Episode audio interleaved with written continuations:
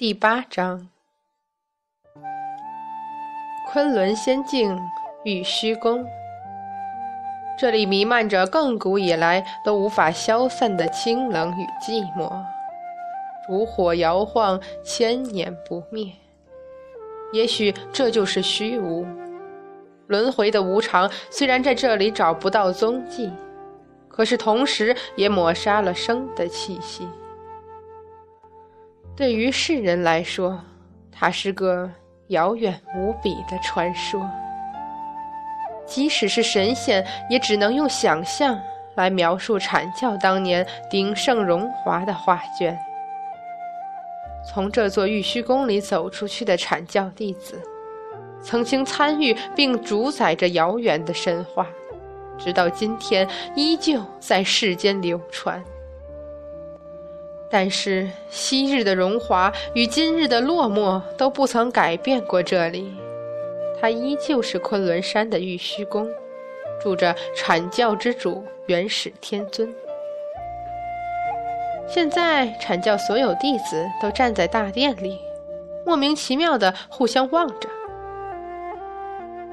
白鹤童子，师祖呢？叫我们来做什么？不知道。白鹤童子，我们的师傅呢？不知道。他们是不是出昆仑了？不知道。那玉泉山是怎么回事？玉鼎师叔是不是出事儿了？不知道。白鹤童子，究竟有什么事情你是知道的？天尊大人有令，召集阐教所有弟子来玉虚宫大殿。不得命令，不准回各自洞府。白鹤童子站在台阶上，一板一眼，面无表情地说：“这下众弟子恼了。从某种方面来说，昆仑十二仙都是不称职的师傅，他们往往只是关心徒弟的本事和法力，至于自己的徒弟在想什么、烦恼什么，一般是不理会的。”好在不同洞府之间的关系好，经常往来，弟子们来来往往，倒也热闹。可是缺点之一，便是阐教教出来的弟子多半桀骜不驯，要么就是脾气任性，性格别扭。如果这些弟子在昆仑仙境之外也就罢了，偏偏都窝在这个小地方，举目又都是长辈高人，属于深不可测的。于是，他们始终都意识不到自己应该稳重或者独当一面，本事很大，脾气却个个都是要命的小孩子。有的收了徒弟的还好些，有的几千岁了还是个先做后想的毛糙性子。而昆仑十二仙一点儿都没有纠正徒弟想法的意思。啊，更正。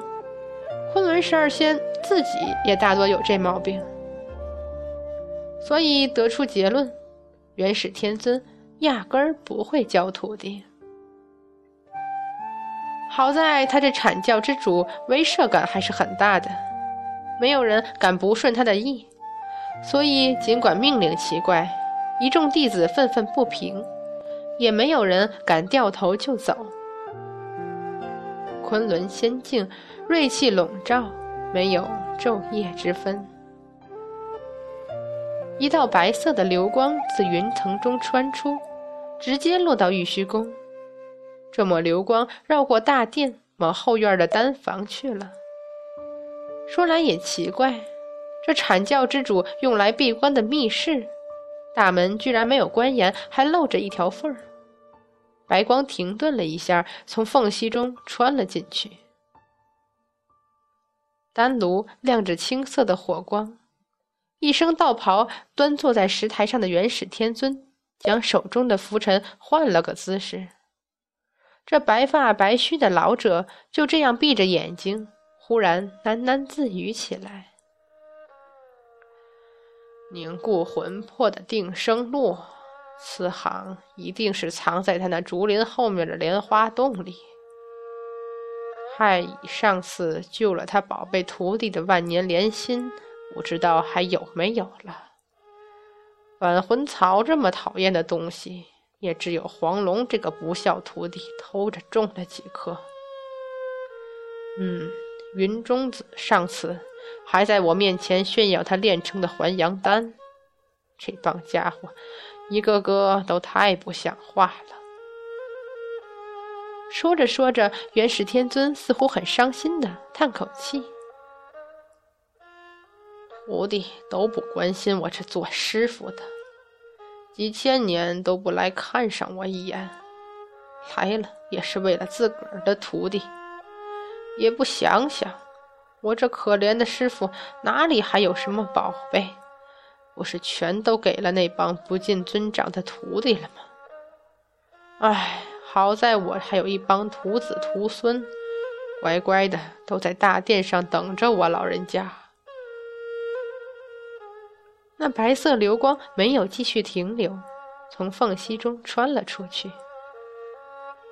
元始天尊蓦然睁开眼，一挥拂尘，密室之门立刻严密的合拢起来。他苍老的脸庞上露出一抹笑，随即又闭上了眼。老了，连门都忘记关好了。那笑容带着些不怀好意。唉，一帮傻徒弟，老道叫你们找个地方藏着，装什么都不知道，你们偏要出昆仑去。现在可好，自家洞府丢了东西吧，你们自个儿慢慢哭天抢地去吧。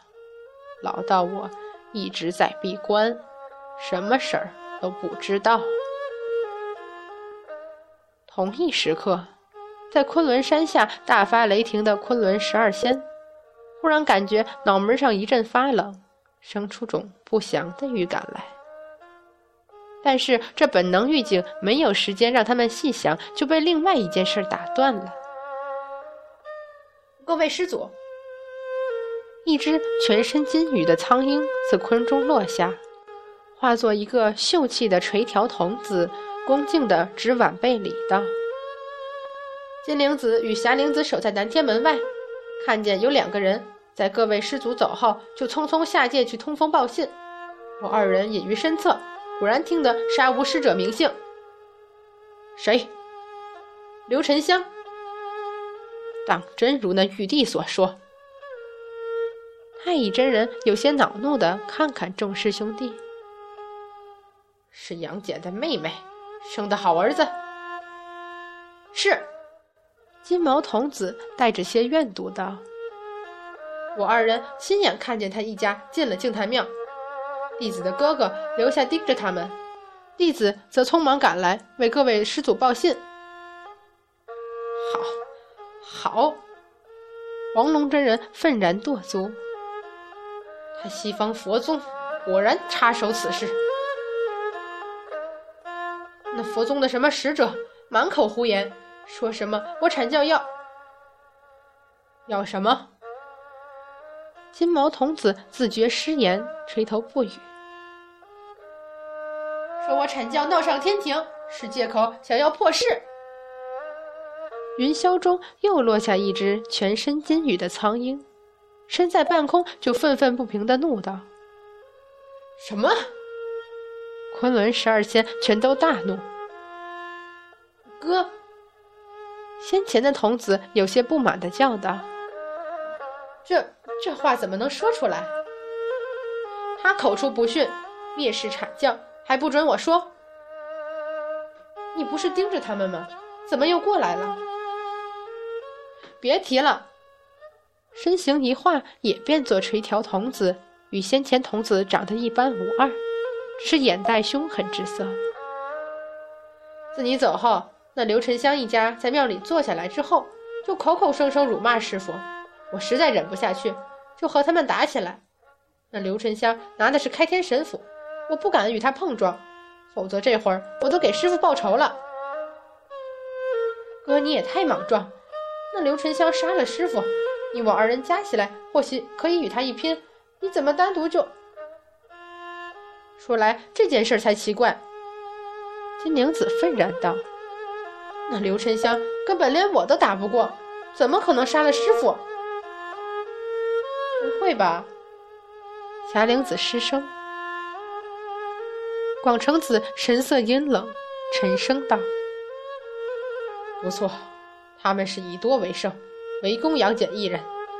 估计最后才是那刘沉香用开天神斧劈下去。”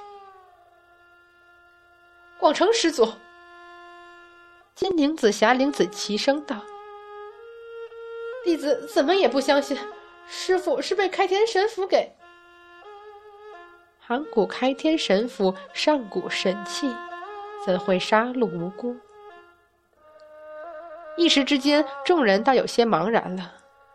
要他们相信杨戬如天庭之人所说，是作恶多端才死于神府之下，是绝不可能的。但是神器有灵，怎会杀戮无辜？最糟糕的是，他们现在连杨戬的尸体都看不到。这件事儿，还是不要告诉给金灵子和霞灵子吧。昆仑十二仙暗暗交换了一个目光，而就在他们苦恼、悔恨、愤怒又痛心的时候，全然不知有一个知道全部真相的人，就躺在山峰之下。不，它不是人，是一条狗。哮天犬是被天兵天将的吵闹和惨叫声惊醒的，它从地上爬起来，忽然想到主人。顿时痛苦的哀嚎起来，一边拼命想爬到山峰上去。